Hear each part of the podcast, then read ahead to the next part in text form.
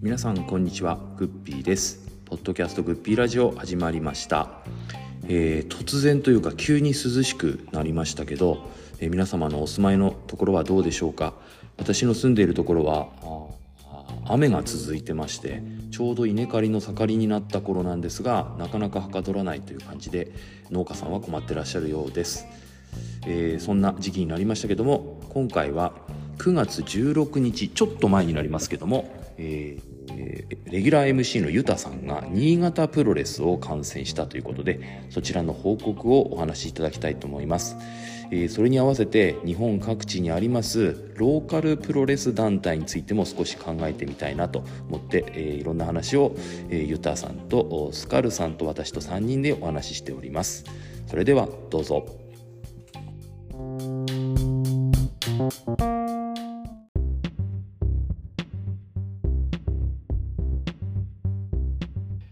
ッドキャストグッピーラジオは MMA、プロレスリング、映画など私が好きな話題を深掘りする番組です。MMA の話題は GFC グッピー Fighting Championship。プロレスリングの話題は GPW グッピープロレスリング。映画の話題は GCU グッピーシネマティックユニバースのようなサブタイトルがつき、それぞれをナンバーシリーズで配信します。このポッドキャストは Apple Podcast、Spotify、Amazon Music で配信しています。お聴きいただき面白かったら星5をお願いします。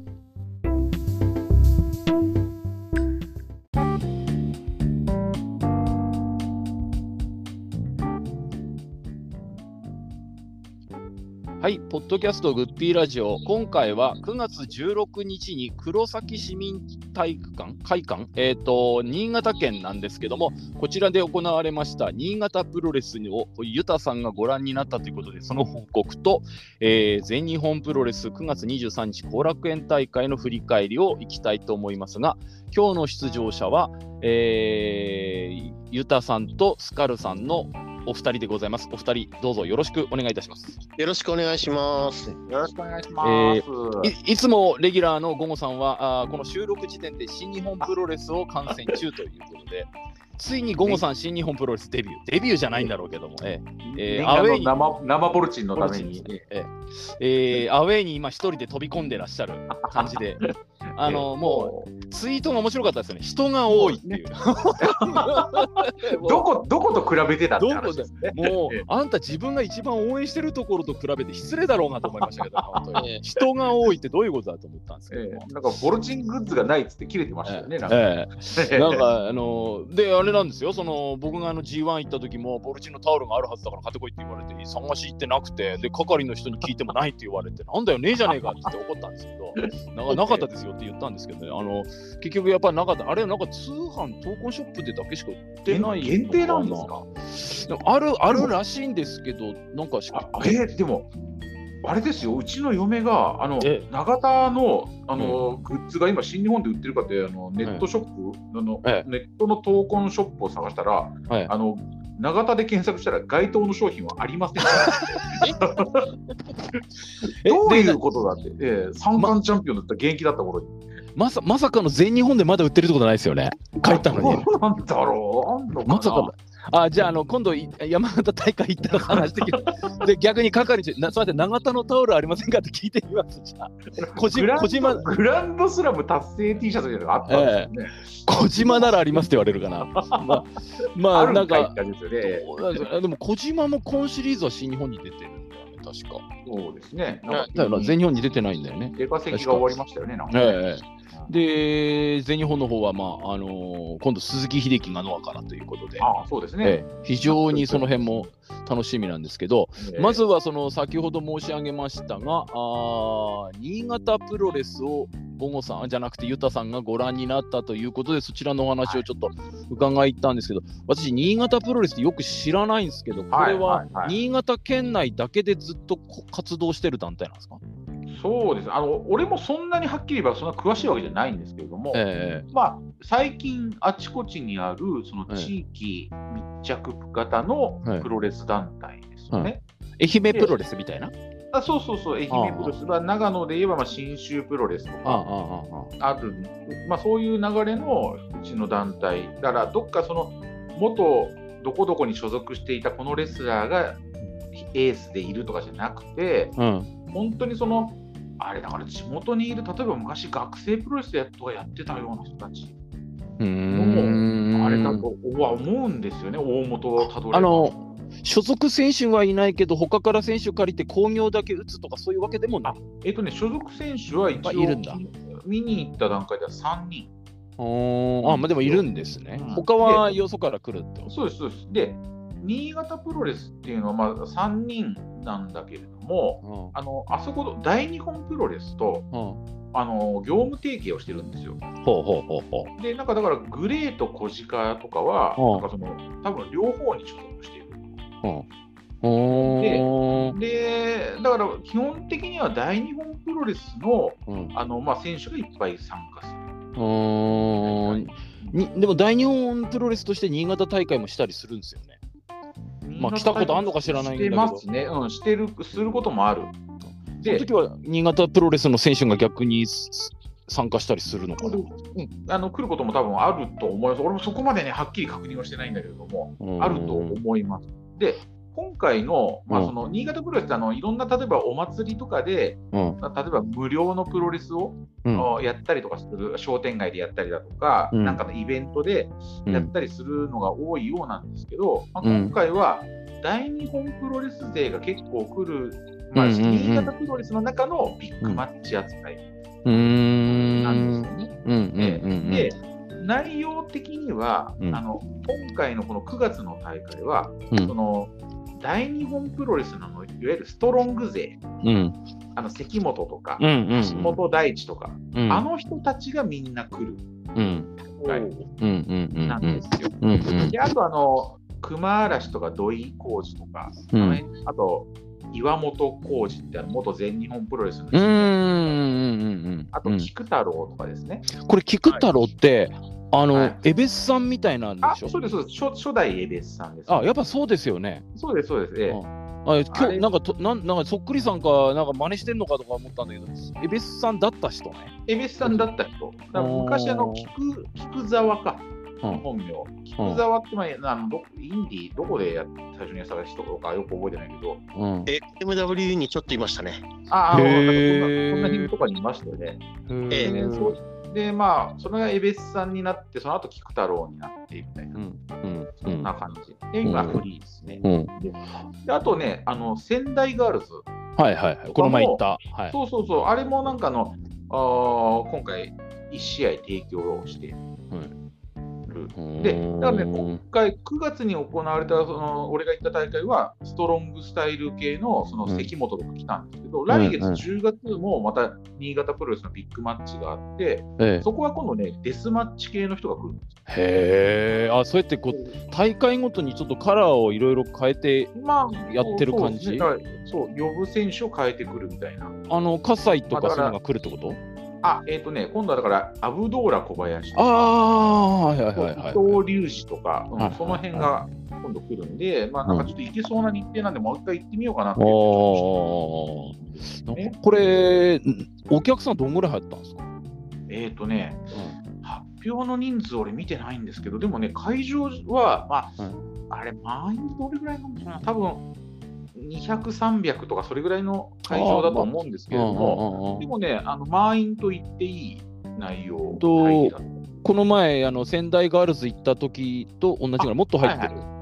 ああれをあれよりはね、会場狭いんですよ。あ仙台ガールズのは、うん、あの会場、新潟市体育館で結構ね、多分大本当にパンきいとこなんだ。パンにいれば2000人くらいは多分入るあなっていうぐらいのところだったので、あああそこと比べればだいぶ小さいんですけど、だから300人でも、でも席は結構満員だな。おー。道プロぐらいかな？じゃあ2、300多分っていうと。かなっていうところですけどね。うん。これあのスカルさんは新潟プロレスってご存知でした？うえーと、名前だけは聞いたことあります。えーと、誰が所属してるとか、あ、うん。ちょっとちゃになってるのは佐渡島プロレスとか、はいはいはい。この前話しましたね。うん。元新日の小杉、うん。小杉。うん選手がいるところとちょっと勘違いしてたかなっていう、ただ新潟プロレスっていうのは聞いたことあります。うんあれとは関係ないんですね、これ。じゃあ、あの佐渡島の関係はないと思います。あ新潟佐渡島プロレスは本当にあのプロモーションというか名称だけです、ねはい、工業会社なんですね、団体っていうそうそうそう、本当にだから選手抱えてるとかじゃなくて、いろんなところから選手借りてきて、工業をやるっていう感じです。ね、あの僕今公式のそのなんその時の結果をちょっとサイト見てるんだけど、はいはいはい、プロレスリングバサラっていうところの所属っていう選手これ何ですかこれ？それはだからあのプロレスリングバサラってあの小高勇とかがいる、あれあれもともと DDT とかの遠隔団体だったなんかこういうまあ団体があって、でそこの、まあ、提供試合みたいなのがあったんですよ。これこれもバプロレスリングバサラという団体は団体で独自にたあの興行はしてるってことですか、興行やってます、やってます。あと都市部とかで？あの後楽園ホールとか、なんかビッグマッチで後楽園ホールみたいな感じビッグマッチで後楽園で全日本の話じゃないですよね。そうそうですよ、同じ同じぐらいの規模ですよ。あれまあでもなんかね、うん。はい、あの初めて見たけど、まあでもバサラもすごい面白かった、試合は。へえ。まあ、あの、なんていうんですかね、純粋な気持ちで見てましたから、俺、最近、最近なんかあれですよね、新潟、仙台ガールズといこう、なんか、こうピュアな気持ちでプロレス楽しもう的な感じな観戦の仕方そうそう原点原点回帰です。原点回帰本当に。もうねあのが死ぬんですけど。もう良かったです。だからまあだからいろんな団体がいたんですよ。あの、仙台ガールズもいて、プロレスリングバサラもいて、で大日本プロレスもいて、でまあ当然新潟プロレスの人たちもいてあとシークレットベースとかは、ね、そそそれも団体？団体、団体、俺もだからほとんど、なんか名前だけはなんか聞いたことある。ああるある、プロ、プロ、プロレスリングシークレットベース。なんて言うんだろう、ワクワクターさん？加瀬田。加瀬田さん？加瀬田。ああ、このメイン、メイン？なんだこれ。あと、若獅子菊水杯選手権とか書いてるな。そうです、だから若手のベルトみたいのがあって、その鈴木っていうのが、まあ、その新潟プロレスの若手のホープなんですよ。うん、でそれにこのシークレットベースの加瀬田っていう子が、うん、まあ、あのなんだ昔の新日でなんかアンダーサーティーみたいな、はいはいはいはいはい、あんな感じので、それで若獅子杯なのね。そうそうそう、なんかあのね、あの酒の菊水がなんか冠スポンサーになって、はい、なんかね、2人ともあれみたいですあの若い頃の橋本真也みたいなあの感じで、ちょっともっさりはしてるけど、なんか、結構バチバチやってて、面白かった。へえ。この入場してくるとき、マスクつけてきてるのは？誰なんだ、これ。多分ね、それが今のエースベルト持ってる。ビッグザ領館っていう。あ、これ別の、あ、下か。これは誰？下の方だから。あと、どれが誰、どれの選手なのか全然よくわかんないだからね、エース、うん、エースだのが、新潟プロレスのエースと言われているのがビッグザ領館っていう。うんあのっていうの新潟のお坊さん、昔のお坊さんの良寛さんっていうじゃないですか、うんうんうん、あれを模したキャラクターですね。へえ、ああ、このピンク色の、あれね、なんだ？これ、あのマスクの人？ピンクで紫？紫？紫？あこれがそれ、それで、あ、第15代王者、あ、新潟無差別級選手権。そうですね。あで、土井浩二とやって、そうやって、えー、か負けたんだな。ベルト取られちゃったっていうことですね。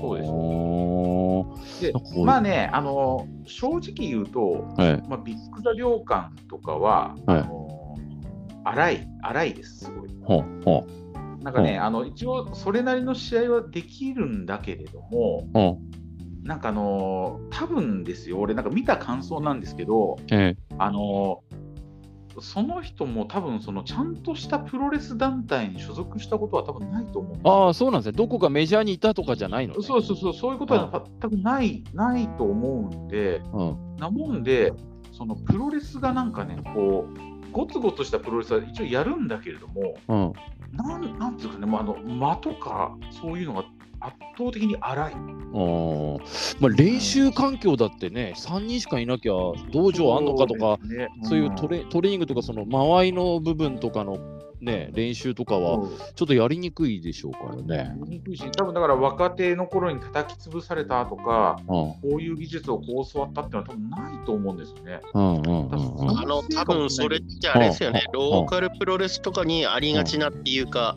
あの私も見たことあるんですけど、あの学プロとかなんかの OB とかが、まあ、あの地域の町おこしとかなんかみたいなので、プロレスやってるみたいな感じの延長線上みたいな感じじゃないですかね。多分あの多分正しいコーチングとかなんかっていうのは受けてないんですけど、うん、それらしいトレーニングをして、うん、プロレスっぽくって言ったら語弊あるんですけど、う。ん、そういうのはある程度見せられる技術はあるっていうレベルなんじゃないですかね。自分もちょっと街中でおっしゃる通りで、多分体はそれなりに作ってるんですよ。あの、うんうん、平田淳二ぐらいの体ああ、はいはいはいはい、はい。そんぐらいの体をして、なんかそれっぽいプロレスはするんだけれども、うん、多分でも、まあ、見てて思ったのは、シングルでタイトルマッチの試合をメインでやるような人ではない。うんそれをちゃんとプロレスとしてお金を取って、メインイベントでタイトルマッチでっていうのはできなかった。うん。まあやっぱりちょっとメジャーの目のメジャーを見てて目の超えてる人から見るとちょっとあらっていう感じは否めない。そうそうそうそう。まあでもただあれがイベントプロレスとかでその無料で街中でいう面ではいいとは思う。その町おこしとか地域おこしみたいな、うん、あものという温かい目で見てその一つのショービジネスとして楽しむみたいな。そうそうですね、うんだからスポーツ選手としてのレベルとしてどうだっていうような目で見ちゃうと、ちょっとってことになっちゃうそうそうですね、他のじゃあ、新日だ、全日だと比べてどうだっていうふうなので見てはいけないと思います。ああああ。えーと、このちょっと話を戻すんですけど、このプロレスリングバサラっていう団体っていうのは、これ、たくさん人いるんですか？多分ね、そんなにはいないと思うんです、ね。で、有名な10人いない感じですよね。スカルさんもこの団体ご存知なんですね、バサラバサラっていうのは聞いたことあります。あこれ、スタイル的にはどんな感じのスタイルなんですか？この団団体、レスリングスタイルっていうか。ね、普通のプロレスでしたよ。あのあのね、なんていうんですかね、そのまあ、小高勇っていうあのデスマッチファイターなんですけど、はい、まあ、エースだっていうのはなんとなく分かってた。うんうん、で、今回、まあ、提供のタッグマッチだったんですけど、だから最初デスマッチなのかなと思ったら、全然あの普通の試合だったんだけど、うん、あのなんていうんですかね、あのドラゲーみたいな展開かなと思ったら、意外としっかりしたやってる感じ。プロレスやってる感じなもんで、うん、あのー、単純に面白かったから、なんかそれこそあの若手のタッグとかでやってたから、全日のアジアタッグとかこういうの狙ってくれればいいと思う感じ。まあ、ちょっとちっちゃいなとは思ったけど、でもね、あの面白かった、キャラ的にこ。この団体には元メジャーの、まあ、僕のようなのでも知ってる、あれ、何々っていう選手いるんだよとか、そういうのはいます多分ね、いないと思います。あじゃあ本当にが分からなければ。ああ他は分からんだろうって感じね。うん、他は多分分かんないと思いますね。うんまあでも、まあ、まっとうなプロレスをする、その、であのなんだ、色物っぽい感じでもないってことなんですね。そうなないですね。うん、それはちゃんとしてた。で、その次が大日本勢の6人タッグだったっぽいんですけど、はいはい、村拓哉とか、まあ、橋本大地も来たみたいで、橋本大地まあ、橋本大地なんて僕も生、なんかテレビとかなんかで試合もほとんど見たことないですけど、どうですか？多分ごあれですよね、ゆたさんも久しぶりに橋本大地って見らご覧になった橋本大地はね、俺、いつ以来、まあでも俺、割と一時期大日本の横浜文化大館とか行ってたんで、でも見た記憶はあったんですけど、でもやっぱね、うん、あの風格みたいのはちょっと。出てきてたっすね。あの前と比べれば、うん。いくつぐらいになったんですかね、橋本大地って。30ぐらいももっと若いそうですね。もう30過ぎてますね。30過ぎた。前半くらいじゃないですか。1.2、3、あのデビューしたのが震災の年で2011年の年。うんうん、あそうですね。12年。01ででしょ？はい。01、01で。うんうんうん。はいそこから12、3年経ってて、だから30は過ぎてるかなぐらい。うん、えー、えー、と、じゃあ誰だ？全日本で言うと宮原健人ぐらい？都市的に？もそこまで行ってない？宮原より下かな。下か。誰と同じぐらいなんだろう、キャリア的っていうか年齢的になると。誰と被るんだ ?30 前半ぐらいかな。新日本、全日本、ノアっていう、誰だ？あんまりいないような気が思いつ思いつかないですね。そのぐらいの年で、あの人って言思いつかないな。新日本だとあれかな、ショーとかヨーとか。ああ、もうそこまそこまで考えるのか。イービル、イービル。ああ、イービルも30代前半でしょうね。てるかな？前前も前半じゃない？多分。あ、高橋宏夢とか、あの辺は、一つ二つ下じゃないかなみたいな感じ。宏夢ぐらいか。そうやって見ると、もう橋本大臣も立派なもんですよね。高橋宏夢と同じぐらいって言われるとね。なんかでもちょっとね、風格は出てきてたけど、まあ、でもなんか、もうちょっと、あね、頑張ってもいいのにと思いながら。あのお父さんはいろんな評価があると思うんですけど不器用そうでプロレスは意外とうまいというか受け受けるし、あの試合が面白い人だったっていう、はいはい、僕の中での印象なんですけど息子はどうですか？そこら辺。似てるとか似てないとか。あのに顔立ちはちょっと似てますけど、なんかね試合自体はあの、まああのもう親父ほどの破天荒さはないですよね。あの,、まあ、あの破天荒、うん、そこまあ、まともな人間な証拠かもしれないですよね、それは。まあまあ、うまいことまとめてんなって気はします。見てて。スカルさんはあるんですか？強さもない。あの。えっ、と、第一って生であったっていうか、はい、そのデビュー前に「ゼロワンを見て、見たときに売店の手伝いやったのは、うん、ああまだ新弟子ぐらいの頃？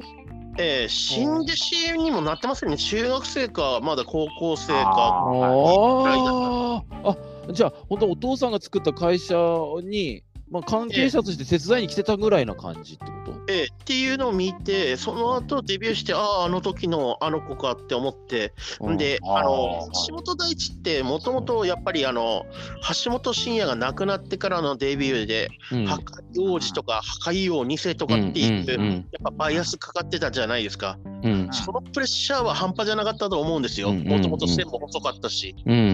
それであの YouTube で蝶のチャ,、のチャンネルに出てた時に、うん、たんですけど、うん、大あれじゃないか、ライガーとかなんかもいるから、新日本に行けばよかったないかって言った時に、ちょっと大地が、これはまあ、うん、そうなんだろうな、本音なんだろうなって思ったんですけど、いや、にはあれはできませんと。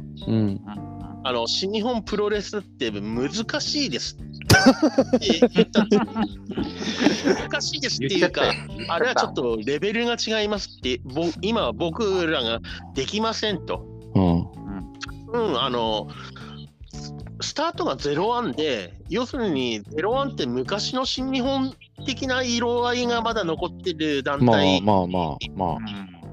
デビューして、その後 IGF に移籍して、それで大日本っていう形になったんで、結局あの、オーストックさんプロレスっていうようなスタイル、を学んできたんで、その新日本が進んできたようなのには対応できないっていう風な言い方してたんですよ。うん。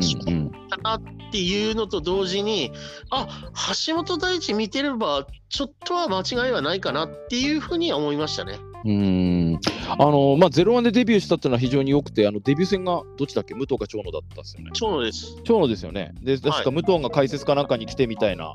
ええ、なんかあれはペーパービューかなんかで見て、爆笑宣言で入場してきた。そうです。今でも爆笑宣言なの？これ、入場曲って。橋本で。ああ、使ってるんですね。うん、ましたね。いや、やっぱり、なんか今でもちょっともう半年以上経ったんですけど、悔い残るんだけど、やっぱ彼には無党の引退試合に来てほしかったし、あのー、まあ、もしもっとビッグネームやもっとプロレスラーとしてもっと大きくなっていればもっとビッグネームになっていれば間違いなく最後の相手にもなり得たはずですよね。ね。ななんか、あれだって言ってましたね、なんか俺、インタビューでなんかちょっと読んだけど、ええ、招待はされたみたいな。ああ、やっぱそうなんだ。でもそうだよね。うん、来るよ招待はされたんだけれども、うん、なんかその、プロレスラーとしてのオファーじゃなくて、うん、なんかそのいわゆるちょっと、ゲストですよね。橋本のそう関係者としてのみたいな招待だったもんで、うん、それは断ったっていう。まあ逆に言えば筋を通したんでしょうな。うん、そうプロレスラーとしての。あったってことですね。ね。プロレスラーとしてのプライドっていうことで、それはそれでまっとうだったんでしょうけど、どどうですか、試合を見てこう、お父さんぐらいなれそうな感じとかは？いや難しい、それはね、厳しい、はい、まあ、ちょっと橋本がいろんな意味で規格外だったんじゃないですか。で、うまいとか下手とか、まあ、強いとかね、まあ、インパクトがとにかく強すぎる人だったんで、うんうんうん。あのあれをちょっと、まあ、時代もあるだろうけど、うん、で正直言えばそこまでのあれではないと思う、レスラーとしてインパクトは。うんうん、あのどいい試合、今の時代に合ったいい試合をしろって言われたら、多分その第一の方がうまくはやるとは思いますけど、うん、じゃあ時代の節目でとんでもないインパクトを残す大一番がやれるかっていうところは多分そこまでじゃないと思う、今の段階で。まあ、この前の放送というか配信でも話したような、プロ柔道家といきなりやる、あのセメントマッチやるような器じゃないそうそうそう、そういうような、まあ、ポジションでもないですしね、プロレスの中でも。まあでもね、30種の中で唯一ご子息がプロレスラーってのはこの人だけだから、まあ、ねまあ、やっぱりあれあれを見ていた我々の世代からすると、この橋本大地に対しては、ちょっと期待はししちゃうじゃないですか、なんか。期待はしちゃうんだけれども、なかなかでも、もう、まあ、あのもう30も過ぎて、それなりにやってきて、プロレスラーとして、うん、あの変変なんとかいい良くも悪くも安定はしてきたんですよ。うん。形ができてきて試合が、でチャンピオンとかにもなってるし、うんうん、だから、こっからなんか劇的に変わるとか、うん、じゃあ、元ボクサーを連れてきて、異種格闘技戦やられて負けたから 中国に修行に行くとか、あのそういうこともね、出た今更はやめた、水面蹴りを取得してきたやつですね。水面蹴りを習得してね、あのー、なんか謎の道着に身を帰ってくる。ひげも、ひげもじゃで帰ってくるみたいな。そうそうそう。そういうことも多分ないとは思うんで、だからまあ、ちょっと難しい、もう大ブレイクもないけど、むちゃくちゃ落ち込んでいくこともないんだまあ、この辺の団体で、まあ、地道にやっていく分には、うん、まあ、まだいいかなって感じ。そうそう、う。ん、じゃあ、新日本のビッグマッチ呼ばれるとか、そういうのはちょっとないだろうなみたいな。ちょっとだから、武藤の時に呼ばれなければ、もう、ね、その橋本三重士のネームを使うバリューもね、もう使うところもなくなってきたじゃないですか。あとはもう長野が引退試合なり引退興行やるっていうなら多少あるかもしれない。あとは橋本南周期とかそういう、はいはいはい、やったらまだ記念興行ね。まあお父さんの方亡くなり方がね、なんかこう若くして志半ばで、こうまっとうにプロレスして引退したわけじゃない分、なんかやっぱりお父さんが成し得なかった部分をなんかなんとかっていう気もしなくはないんだけど、ちょっとそういうタイプではないという感じかな。良くも悪くも安定している。あの、ゆうたさんは両方ご覧になったことがあると思うんですけど、ドラゴンの息子と橋本大地を比べると、どっちがどんな感じですか？あ、もう圧倒的に橋本大地の方がああ、やっぱあれ、あれより、あれより上なんですよ。だから、この前はノアの名古屋大会に来てて、ドラゴンの息子。はいはいはいまあ、お父さんが偉大すぎるとはいえ、ちょっとかわいそうだなって、なんかちょっと思って、えー、ちょっと、まあ、見てて。偉大すぎるっていうか、まあ、その、レオナに関しては、あの明らかに練習が足りてねえよなっていう。ああ、体つきもね。あの、レオナって本当にあのなんでプロレスラーになったんだろうって思っちゃうような人なんですよね。例えばあのトラディションでその父親のサポートをする方とか、うん、裏方としてそっちの方が似合ってそうな感じなんですよ。うん、まあ多分そうでしょうね。あれあのドラゴンの団体からデビューしたんでしたっけ？もともとは。そうです。そうじゃないですか、確かあじゃあ主戦場もそのままで、たまに全日本だの、ノアだのに呼ばれりゃ行くよみたいな感じなんですね。最近ノアに上がってますけど、ね、いつだかはあの全日本高に来て、その時確か、この振り返りかなんかの時、ポッドキャストでも話なんかしたような記憶があるんですけど、まあ、その時僕はほぼ初めてあの見て、あら、ちょっとお父さんと比べると体格も体格だけど、ちょっとしレスプロレスと試合がちょっとなって、ちょっとあの時も思ったもんですから。だから練習もあの試合経験もすべてにおいてだから、ね、うんうん、あの劣ってますよね。うんうん、まあ大日本は大日本でそこそこ試合やってますもんね、確かにね。そうそうそうなんか修羅場をくぐってるわけでもないし、うん、ね全くですよね、レオナ。じゃあ、やっぱりレオナ対橋本大地とかで夢見てし、そんなのにあんまりこう試合に幻想を抱いてもしょうがないってことだな、じゃあ。だからあの、前も言ったかもしれないですけど、その2世とかであの試合で一番面白いのは俺は力だと。あはいはいはいはいはい。ええ力道山三世。うん、いつだかそんな話を伺いましたね、ええあの、まあ、最近試合してないですけどね、なんかあの、あの多分本業のなんか介護士かなんかの忙しい。のしてないんですけど、力はすごい。うんうんあれはすごい。あのどう、どういう意味のすごいか、本当に見ていただくしかないですけど、あれはすごい。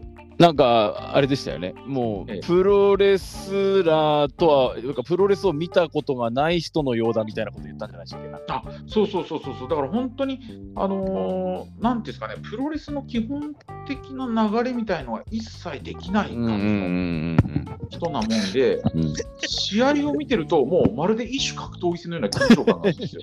あの第2試合のタッグマッチとかなのにもかかわらず。そういうカラーなんですかね？できないだけなのか、わざとそうやってるのか？あの、一言で言えるんですよ。うん、はいはい。力は。うん、彼は天然なんですよ。天然。はい。あのそれが分かるのは、あの父親とのスパーリングの時に、あの父親の桃田光雄とのスパーリングの時に、スパーリングなのに全力で空手チョップを自分の父親の胸に叩き込むんですよ。じじいさん譲りじゃないですか、そこら辺はじゃあ。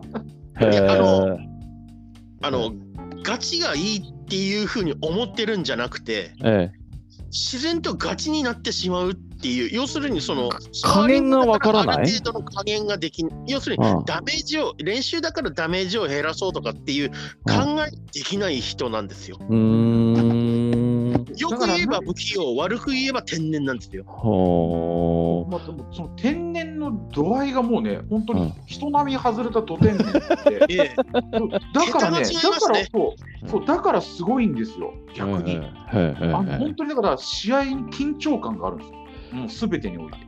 いい意味でも、あれなんですね。いい意味でものもも分かってないっていうことですよね。いい意味でね。そうそうそうそう。多分常に木村正彦戦ですよ。そうそう。そうですよ。あれ、本当にね、あのこの間のね、あのなんかの回で、あの大仁田に、今の大仁田なら俺でも勝てる。はいはいはいはい、はい。プロレスファンが一番言っちゃいけないって言ってますけど、はいはいはい、力に関しては、はい、多分その俺、一回もリングに上がったことのない人間が、俺の方がうまくプロレス思う。でそういうのもまあね、いてもいいんでしょうね、逆にね。それぐらいの、なんかそのポテンシャルを持った人間だし、うん、だし身長はそれなりにあるんですよ、180とか。で、多分顔も、顔も割と普通の顔をしてるんですよ。でそそれでさらに力道山の孫、うん、ネームバリューがある、うん、で当時あのも親父の桃田光雄が、ノアの副社長をやっていた、はいはいはい、でノアに入門してしてんのかな？したんだけどしました、そのその環境で若い頃に入門したんだけど、デビューできなかったんですよ。あんまりも、えっと、記憶力がなくてとか、そうなんかそういうことかな？ノノアのデビューする基準に達し達せなくて。うんうんうんうん。桃田の桃田の息子で力道山の孫で、がたいもそれなりにあるのに、デビューできない。どういう、そんだけのコネ コネが、超ど太いコネがある。それなのにデデビューできない。どういうこと？っていう。よっぽど試合ができないってことですよね。でもね。できないっていうレベルじゃないですよ、ねうん、私、力の試合は一度見たことありますね。生で。ほうほうどんな感じでした？いや、ほんとすごかったっすよ。へえ。なんて言うんですかね。硬いとかそういう、か家とかっていう、そういうレベルじゃないんですよ。はあ。はあ、そう高反発枕みたいな、なんかそう、なんかね、はい、あのい今見たければ、どの団体に出てるんですか？いや、あのー、フリーなんですか？フリー？はい、今、今試合自体は出てない。ああ、じゃあ所属選手じゃないんですね、どっかの団体とか。なんかどっか所属してたような気するけどな、なんだっけな、あの折原のプロダクションですよね。うん、確かに。じゃあ呼ば、じゃあ呼ばれりゃ行くみたいな。そうですね。でもやる方も大変ですね、それだと。全日本プレス TV とか入ってれば、うん、あの昔のが出てくるかもしれない。おお、ちょっと見てみようかな。ちょっとそこまで言われて逆に見たいなっていう。あの、うん、そんだけトンパチっていうか、物分かりが悪かったら、逆にこのプロレスじゃない、まあ、まあ、例えば MMA だったり、そういう世界だったらマッチしそうとか、そういうわけでもない。あそういうわけじゃない、そういうわけじゃない。そういうわけでもない。とかは絶対できないと思います。絶対できない。へえ、あそそういう意味のわからないでもないってことなんですね。じゃあね。ちょっとね、あの、うん、ちょっといろんな意味であれな人だと。俺、一回あの な、なんかのね、なんかの大会、両国かなんかで、なんか力が出てて、であの休憩時間、売店にいたんですよ、力が。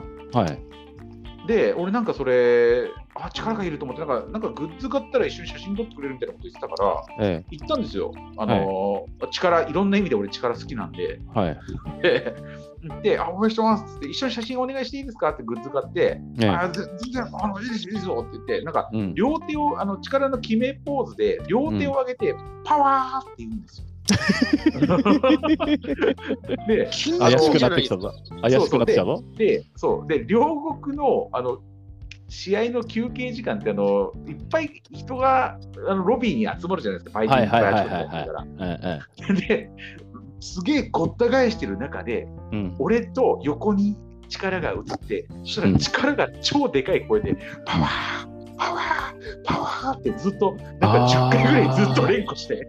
ちょっと痛い感じがするなそうそう。で、ね、しかもそれを両手を思いっきり思いっきり両手を上げながらどんどんどんどん前に出てくるんで、はあ、あの後で写真見てみたらあの、はあ、力の手で俺の顔が遮られてる。あちょっとやばい、やばい、やばいっちゃやばい。でも、でもですね、桃田の息子ってことは、そんな若造でもないですよね、もうね。まあまあの年になってるでしょ。ますね、もうね。でですよね。40、40いくつじゃだよ、だよな。そのぐらいの年にはなってるってことだよね。へえ。ちょっと昔の動画を探すか、あちょっとこれから逆に注目して、あの、なんかごご、今日は参加しないで、ゴンさんとか好きそうだけどな、そういう選手。ああ。ダメダメかな。ましたけど、ね、まあ、ちょっと注目してみたいなと思いますけど、あと、この回、新潟プロレスだと、あの、まあ、あの、安定の大日本勢といえば、まあ、あのー、あれですよ、関本も出てたようで、どどうでした？もうね、あの関本の試合が良すぎて、うん、もう、俺ね、あの、嫁とね、まあ、一緒に、まあ、娘も一緒に行って見てたんですけど、うん、もうね、もうね、ずっと見ながら、すげえ、すげえってずっと言って、うん、なんかね、最後もう2人でね、泣けてきた。涙出てきた。この人ね、新日本にも出たことあるし、まあ、あのこの前、はい、あの全日本のビッグマッチも出ましたけど、決してお大きくもない。で、まあ、マッチョだけど、マッチョを売りにしてるわけでもない。でもなんか、なんてスノーパワーっていうかな。そう、なんかね。すごいものがありますよね、なんかね。もうなんかね、一個一個の技、ものすごく単純なんですよ。チョップにしろ、あのパンチにしろ、うん、なんかもう走って、ただ相手に倒れるボディープレスにしろ、うんうん、なんか、ね、本当に単純な技しかやらないんだけど、うん、やっぱり一発一発がね、ものすごいんですよ。うんうん、ドーンって、なんかね。で、もうなんか、力もまあ単純にすごいし、うん、ね、もう試合の、まあなんかね、一つ一つの技も素晴らしいしね、うん、なんかね、本当になんかね、あのこれが見たかったのうん、うん。なんかそう。ですね、この人の試合見ると、そういう気持ちになりなるのが分かる。そうもうね、なんもね、いらないじゃんって、飛んだり跳ねたりとか、まあ、飛んだり跳ねたりがしかできない人たちはそれもしょうがないんだけど、うん、これだよっていう。うんうんうんうんうんうんまあ、わかりやすいプロレスラーですよね。あの、だなんかね、誰とやってもいい試合になりません？関本ってなんか。だから相手も光るってことですよね、これね。うん、ちゃんと全部遠慮なく受けるってことだろうな、やっぱり。受けて、受けて返して、もうだから、うん、もうね、あのー、それこそ、あの猪木のね、あの水車の理論論理でしたっけ、うん、あれと一緒で、風車が。あの相手の力引き上げて、さらにそれが上回って勝つみたいな。うんうん、非常に本当にこう、いい、なんなんでしょう、こうあのちあのスワンマとかとは違った意味で強すぎて新日本とかに呼ばれないというか、じょじょあのただ強い、なん。ていう強いだけじゃなくて、うまいですもんね。強いだけじゃないんだよね。そこもすごい、持ってかれるのか。あの感じとしては、本当にあの俺、あれと似てます、小橋健太と。ああ、はいはいはいはい。スタイルもまあちょっと似てるところあるんだけども、やっぱその、あのなんかど持ってる独特の風格といい、うん、あのー、まあ、相手を引き上げて自分の力で倒す感じといい、うんうん、あの本当になんか小橋に似てるものがある。うんうんうんまあ確かに小橋も誰とやってもいい試合になってましたし、ね、そうそうそうそう、そうですね。あの相手を引っ張り上げて勝つ、ね。スカルさんはどうですか、関本大輔というプロレスラーどうご覧ああの人も自伝とかって買って読んでんですけど、はあ、あの人、明徳義塾なんですよね、高校が。へえ。それでえー、っと在学中に1個下に朝青龍が相撲の留学生でいて、それで勝ったっていうエピソードが印象に残ってますね。はい。なんか腕相撲かなんかで勝ったって言ってましたね。相撲取りになればよかったじゃんね。もったいねえな。でもちっちゃいか、ちょっと。でもそ、その頃は、今みたいな体じゃなかったらしいですから。な何をしてたんですか、高校時代は。レスリング？野球かなんかですかね。野球野球しててこの体になる、あじゃあもうまるっきりその甲子園目指してやってたぐらいでしょ、明徳だったら。そうです。多分そうだと思うんですけど、野球部自体はあれめっちゃ強いところなんですけど、なんかもう、関本は野球ではなかなか評価されなくて、でも途中からもうプロレスラーになりたくて筋トレばっかしてたみたいなことを言ってました。自伝を読みましたけど、でも。甲子園といえばね、あのまあ、甲子園球児のプロレスラーっていうと、まあ、バカたちが知ってる感じで言うと、あのまあ、ちょっと昨日、今日あたり話題になってます、金丸ですよね。はい、ああれ、確か元高校、あれは甲子園球児でさ、そうそうそう。そう。まあ、あれよりは関本の方が全然金丸よりすげえなって思いますけどね。金丸もあれ、肩はすごいですよ。ああ、なんか、ね、そうそうそうそうそう。そう。だから金丸のすごかったところはね、あの昔の前日のうん、ファミリー軍団と悪役紹介の試合あったじゃないですか。うんうんうん、あの馬場とエーゲンとかが出てた、うんうんうん、あの時にカラーボール投げたんですよ。はいはいはい。あのよく投げてた。そうそう、リング上でカラーボールを投げて、はいはい、それを受け取った人はなんか休憩時間になんかポスターくらいですよ。ポスターかなんかとそう交換してくれるって。で、俺いつもあの金なかったから武道館の2階席の一番後ろの方で見てたんですけど、ええ、当時、エーゲンとかが、え、あのまだ本当にデビューしたてだった金丸とかに、あのカラーボールいくつか渡すんですよ。はい、投げろと。そうすると、そう金丸が投げるんですけど、あの肩すげえいいもんで、2階席まで届くんですよ。おそうですね。そうそうそう。で、もう明らかに山なりじゃなくて、あのライナーみたいな球がビュンビュン飛ぶもんで。レー。ザービームをぼ僕、あれ、あの武道館に見に行った時実はダイナマイトキットの撮ったことがあるんですよね。あの投げ投げあのデイビー・ボイ・スミスとタッグだったと思うんですけど、あのまあ、そんなに後ろの方でも前の方でもないところで見てて、たまたま僕の方に投げてきて取ったんですよね、キットの球。で、でキットの球取ったんですか？取った、取りました。あの、あれですよ、あの、あのあのボールって、ファンにぶつけるような勢いで投げてるじゃないか。あの、新日本でやってたあの、ぶつけるような感じじゃなくて、ももっと晩年優しくなってからだと結構、遠くにフォアハンド投げてたんですよ。それたまたまと、えー、取ったんです。にでもあったかいそうそうそういやあの昔はやり投げみたいな投げ方してましたけど、あの全日本で投げてた時は結構優しかったんですよ。ああそうです。はい、でで確か休憩時間だか試合終了後だかにあのあの玄関のあのそのチケット当日券売り場みたいなそういうとこあるじゃないですか。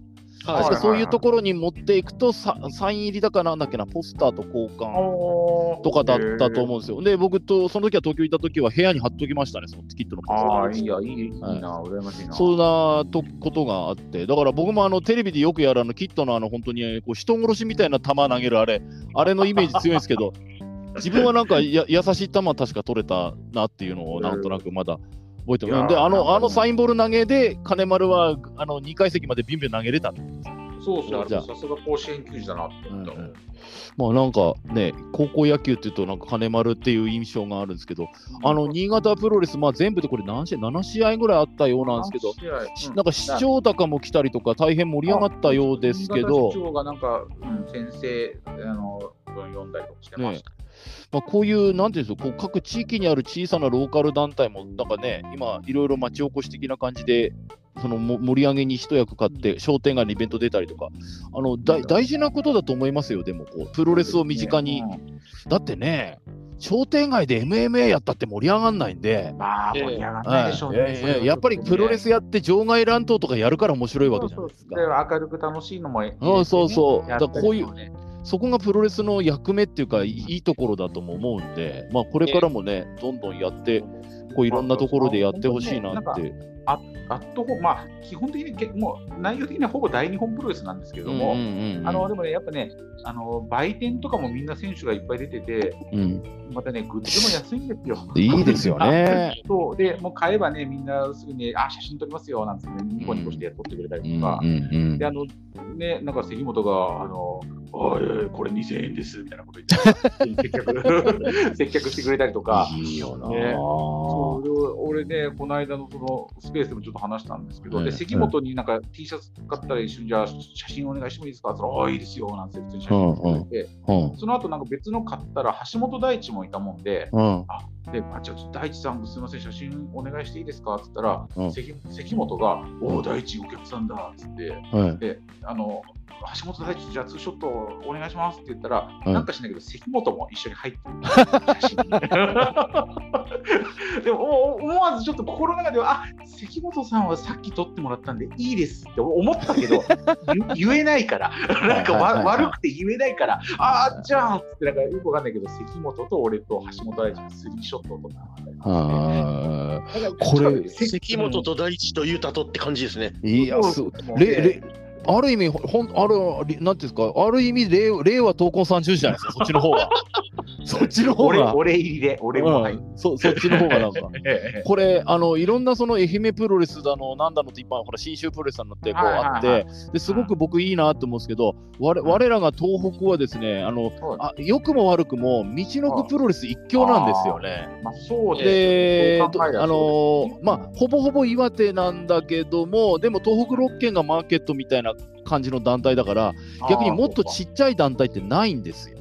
逆にそうか福福島プロレスとか山形プロレスとかっていうのが逆になくて、と道のくプロレスだけがもうマーケットを占めてるみたいな感じだから、うら逆に羨ましいですね、これ新潟とか信州とか、その本当にあ特定の自治体に特化したような団体みたいな。なんか、でもそうですよね、スカルさん、道プロ以外ローカルっていうか、ある？東北地方で団体、えー、俺知らないだけなのかな？えー、っと、これ、ローカルプロレスっていう意味では、あの、数年前まで、えー、っと、私が住んでる町で、秋頃、もうそろそろなんですけど、あえー、っと、ある地域で、その、お祭りがあるんですけど、はい、私の住んでる町のいくつかある高校があるんですけど、その高校教頭先生が、はあ、えー、元学プロで、はい、そのお祭りの時に、はい、そのつてをたとたどって、その女子プロレスラーを呼んだり、その元全日本の菊池剛を呼んだり、み宮城だもんね。えー、あとは地元のキックボクサーで山崎っていう選手がいるんですけど、その選手が来て、それであの公開スパーリングをやったりとかっていうので、その教頭先生自らがリングに立って試合をやるという。すごいですね。あのリングサイドに高校生が若手のように陣取ってて、うん、そして先先生、もうちょっとです、頑張ってとかって言うんですか？あのいや、先生がピンチになると、はい、その教頭コールが鳴り響くんですよ。あなんか美しい、美しい光景ですね。なんか、あって。ななんかスクールウォーズみたいな話になってきましたね、なんか。もう本当にヒーローが流れてきそうな。ああで今考えると奇跡なんですけど、ああの WWE のアスカっているじゃないですか。はいはいはいはい、はい。彼女がカナ時代に来てんですよ。へえ。あとは今 AEW とかに行ってる志田ひかるっていうのが2年連続で来たり、はあ、今あのーまあ、フリーとして大活躍中のゆきまやが新人時代に来たりとか、はいはいはい、あのノアとかに上がる人ね。ええはいはい、そういう人が来たりしてんですよ。へえ。それ全部そのその教頭先生がブッキングしてんですか？もあるんですけど、あのー、私が住んでる町には結構、まあ、私以上のプロレスバカがいっぱいいまして。あの私なんか本当にしゅマーク中のマークですよ。はあはああのー、なんていうんですかね、フッカーみたいな人が山ほどいるんで。へえ、じゃあ工業部、工業打つようなプロレス好きがいて、結構集めてやるって感じなんですか？ええ、それで、あの、ものすごいのは、その道のプロレスとかなんかに来た時もそうなんですけど、はい、提供試合とかなんかっていうので、はい、あの、統治ヒーローのマスクマンを仕立て上げて、はい、それで試合をやってしまうっていうのがそれ、あの、道プロのハヤテとか、こだあの、あれみたいな、あの、はやぶさみたいな、あの、新幹線の名前の、ああいう感じ。えええあの私がいる福島県にもいろんな各地にご当地ヒーローっているんですけど、赤べことか。まあ、あのー、ダルマイザーとかって白川にはいるんですけど。あまあ、いますよね、あちこちにね、そういう。えー、このキャラクターを模した覆面レスラーっていうのを出現させるんですけど、はい、その覆面レスラーのがたいが、まあ、普通のレスラー並みにいいんですよ。少なくとも推定185は身長あんだろっていうようなやつが出てきて。中身は本当のメジャーのちゃんとした人とかの可能性もあるってことですか？そうじゃなくてではないとは思うんですけど、あじゃ地元地元でがっちりした人。とにかくがたいだけはいい人が出るんですよ。へでたほんであ間違いなくこれプロレスっていうかそういうのをやったことある人だなっていう動きなんで多分それはその教頭先生のつてで呼んできた。なるほどね。はいはい。ちょっといいじゃないですかそれ。ええいや今数年前に教頭先生が引退しちゃったんで、うん、体力の限界でって言って、うん、この道を行けばって言いながら引退しました。迷わず行けよって言ったんですね。なんかいい、あの身をもってこう教育をしているっていうか、いい先生ですよね、なんかね、えー、お話伺ってると。えー、なんかね、あの地方、その今のね、最近のローカル団体の良し悪しみたいなのがやっぱりあって、あのー、まあ、今回の新潟プロレスっていうのはそのちゃん、まあ、ある程度のプロレスはできるの人たちでうん、でまあ、大日本プロレスともまあちゃんと提携をしてやっている、うん、でちゃんとしたお金取る興行としてもまあうまくいっていった、うん、まあ、今回すごい楽しかったんですよ。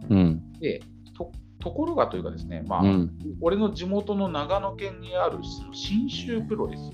という団体がね、ございまして、でこれは正直その、まあ、さっきもちょっと話したけど、学生プロレス上がりだとか、まあ、あのただのプロレスファンの、まあ、プロレスごっこって、まあ、自分らで言ってるんですよ。うんうんうん、これはもうプロレスごっこですっていう、明るくあの楽しいプロレスごっこをみんなでやってるんですっていう建前で、無料のプロレスをやってるんですよ、基本。的に。あのイベントとかお祭り会場で2、3試合とかやって、はいはいはい。うん、で、ちょっとね、俺、それ自体はまあどうでもいいかなと思ってはいたんだけれども、うんあのー、まあ、特にあの全日本プロレスとかが、うん、あの頼ってるんですよね。あのー、それは青柳兄弟がいるからかな。まあ、それもあるんですけど、だから長野県で興行とかをやるときに、うん、要するに新州プロレスの関わってる人間がまあチケットを販売網としてってことね。そうそうそう、営業の担当みたいな感じで多分やってて、それで、うん、あの全日本プロレスの興行の全部の中の第2試合とかで、新州プロレス提供試合とかやるわけ。ですああ、はいはいはい。ああ、それはね、あの切符売ってくれた分のお礼として一枠やるみたいな。一組やるみたいなね。でだからそれが俺ちょっとね、うん、あの鼻につくっていうか、あとその変に金持ってるんですよ。なスポンサーかなんかいるんですか？そうで、そう。で結構金持ってて。であの普段無料興行なんだけど、いろんなゲストを呼んで、うん、あの有料興行もやるんですよ。ほうほうほうで確かに猪木も呼んでましたよね。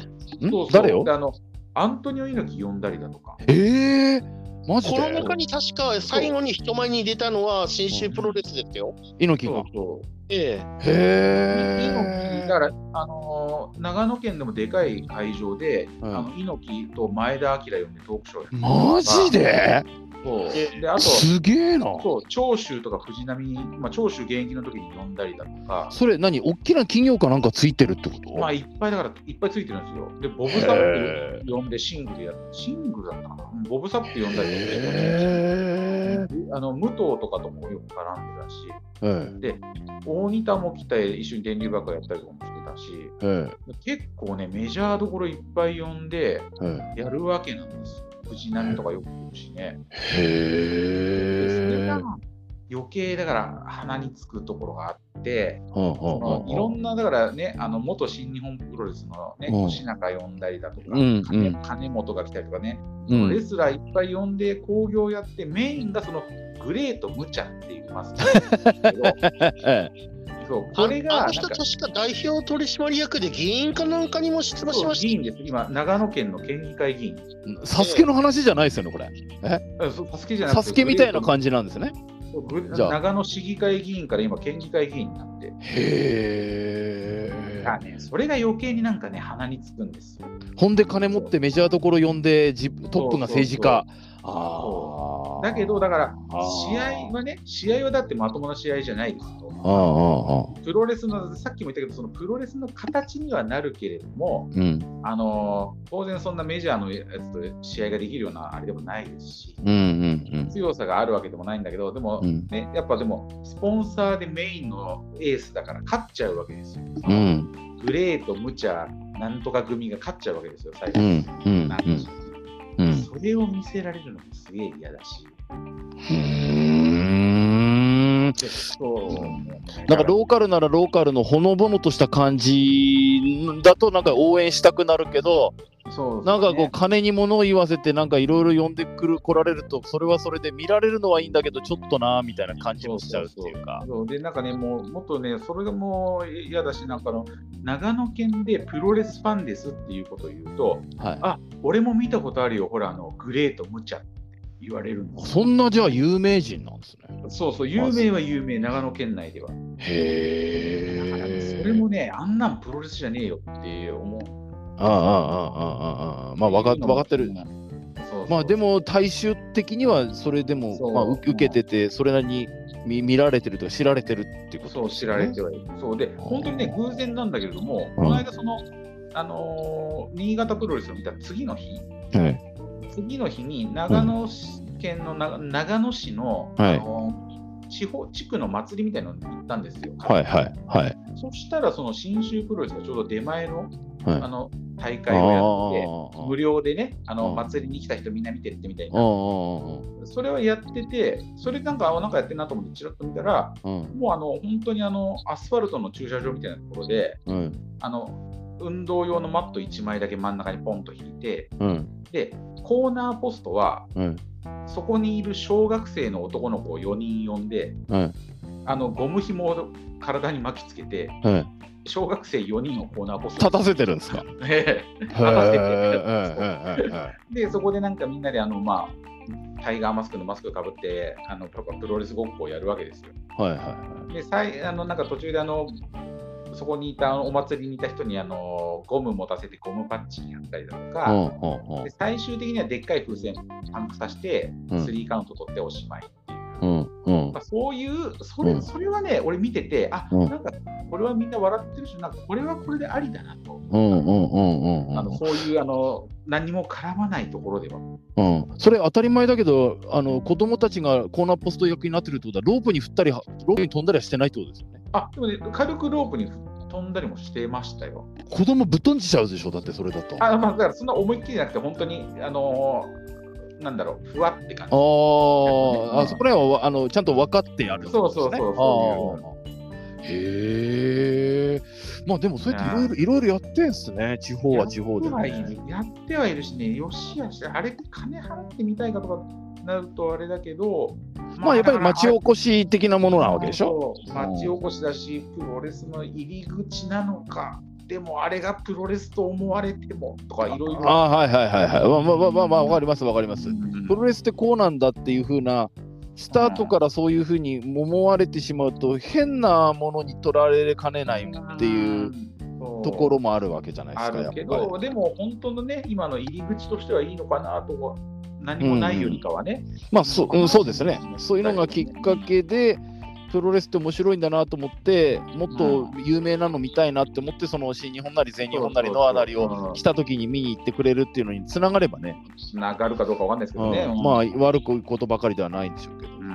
うん、まあでもそそれ考えたらあれですね、うん、うちが見た教頭先生はちゃんとロックアップして巻き投げから、今朝固めってやってたからああやっぱ教育者なんだなと思いましたね。もうそうプロレスプロレスの教科書ってあの大仁田大仁田じゃねえ大谷慎次郎みたいな話ですね。リアルプロレスの教科書、それもどうかと思いますテストに出るよみたいな、何ページに書いているってやつですね。ええ。ー、でもなんかそうやってお二人の話聞くとローカル団体もまあまあ見捨てたもんじゃないというかちょっとまあ一長一短あるんでしょうけど、うん、それなりの役目を果たしてるというかいろいろ頑張ってるんですね。うん、自分なんか。いろんなパターンがありますよね。うん、まあ、えー、裏を返すとやりやすいんでしょうね、プロレスっていうのが。その見せ見せ物というとちょっと言葉はちょっと薄っぺらくなっちゃうけど、人集めや見せ物としては結構やりやすい手段なのかもしれないですよね。うん、なんか。まあ、もともとレスプロレスってサーカスのそうそう、そういう、そういう感じですよね。っていうのがありましたからね。うん、手っ取り早いサーカスなんだな。見せ物ですよね。そういう、なんかまあ、目は引きますしね、そういうやつまあ、体ごっついしね。だからそういう見栄えはいいっていうことなんでしょうけど、まあでもなんかそういうのもどんどんあちこちでやってるし、もっとどんどんやってくれると面白いのかなという気もしますので、まあ、これからもその地方でやるやつ、まあ、みんなでいろいろ追っかけて、まあ、見に行った時はまたそんな感じで話ができればいいかなと。いう。来来月も新潟プロレス行こうかなと、えー、えー、まああのー、ローカル団体ではないですけど、あのうちの方もこの前ちょっとツイートでもご紹介しました。その、えっと、ディディディアナ？ディなんだっけ？あディアナ、うん、はいはい。あのー、まあ、我らが山形県南陽市出身の、えー、井上京子の団体ですけど、えー、まあ、結構車でちょっとで行くぐらいのところでやるもんですから、えー、まあ、ちょっと行ってみようかなって思って、えー、うちの、えー、うちの実家の近くでスナックを経営している、えーであのおかゆ、おかゆだか赤湯だか、そんな赤湯、ね、赤湯だと思います。あの、うん、地元南陽市のその地元が赤湯ってとこなんですよ。井上京子。ええ、そうなんだ。で、その自分家の実家もラーメン屋だか居酒屋かなんかなんです確か。そうなんだ。ええでよく地元に帰ってくると家の店手伝ったりとかなんかも確かするんじゃなかったっけな。俺だから一回地元実家に帰った時にその、うん、井上京子のスナックがあると思って一回見に行ったら、ええ、やってなかったんですよ。やってなくてでちょっと離れてふって振り返ったら井上京子がちょっと店入っていくところで、ええ、後ろ姿がすげえでかかった。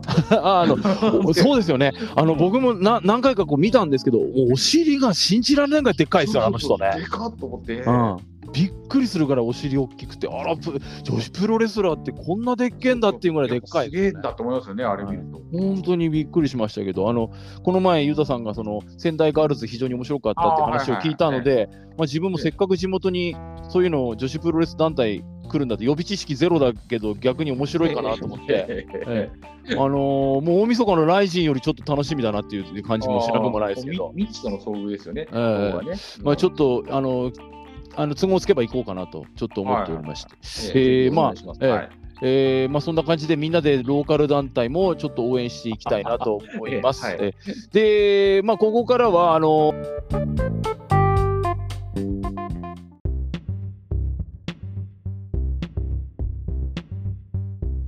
MMA プロレスリング映画の情報盛りだくさん。ポッドキャストグッピーラジオ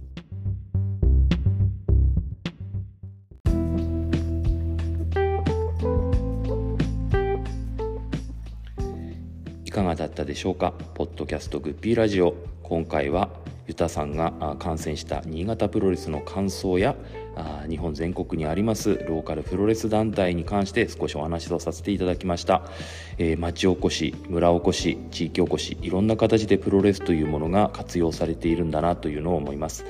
えー、私の住んでいる近くでも道のくプロレスが電車の中で試合をしたりとか、えー、その地域に合わせた特色のあるプロレスをいろんなところでやってらっしゃるんではないかと思います、えー、メジャー団体も素晴らしいんですがこういった小さな田舎のプロレス団体も注目していただければなと思います。ポッドキャストグッピラジオ今回はこの辺で終わりたいと思います。それでは皆さんさようなら。